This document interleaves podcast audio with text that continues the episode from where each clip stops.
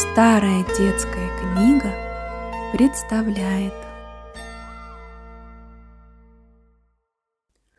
Один одинешенек. В холодных странах почти круглый год лежит снег, и вода покрыта крепким толстым льдом.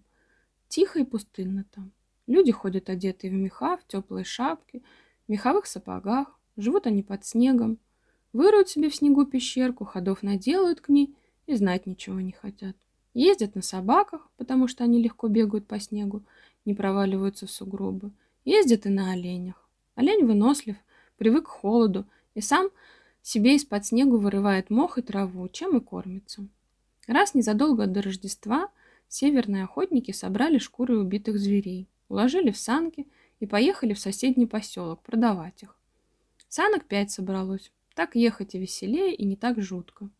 Вот отъехали они от дома верст за двадцать. У одного путника и распрягся олень. Ремни сбруи лопнули. Остановился он, стал оленя перепрягать. И товарищи его остановились, дожидаются его. Но один из них ждать не хотел. «Чего мне ждать?» — говорит, напрасно время терять. «Да и мерзнуть мне неохота».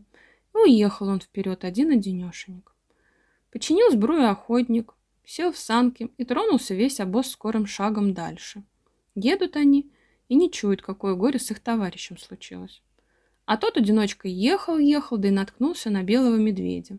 Олень испугался, задурил, бросился в сторону, санки опрокинулись, седок упал в сугроб, а оленя следь простыл. Лежит на снегу ездок, боится шевельнуться, как бы что медведь его не растерзал, и притворился мертвым, потому что медведи мертвых не трогают. А мороз лютый, чувствует несчастный, что пробирает мороз его руки, Ноги от холоду сводят, лицо щиплет, голова вся в огне и кружится. Медведь ушел, а он уже так окоченел, так ослаб, что и двинуться не может. Спасибо, что вовремя отставшие товарищи подъехали к нему, остановили оленей, сошли к нему, подняли его, стали снегом оттирать, вино силой в рот влили. Пришел в себя несчастный.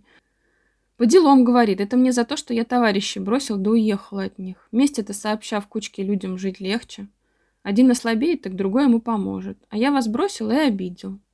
Привезли его еле живого в поселок. Долго хворал с полгода.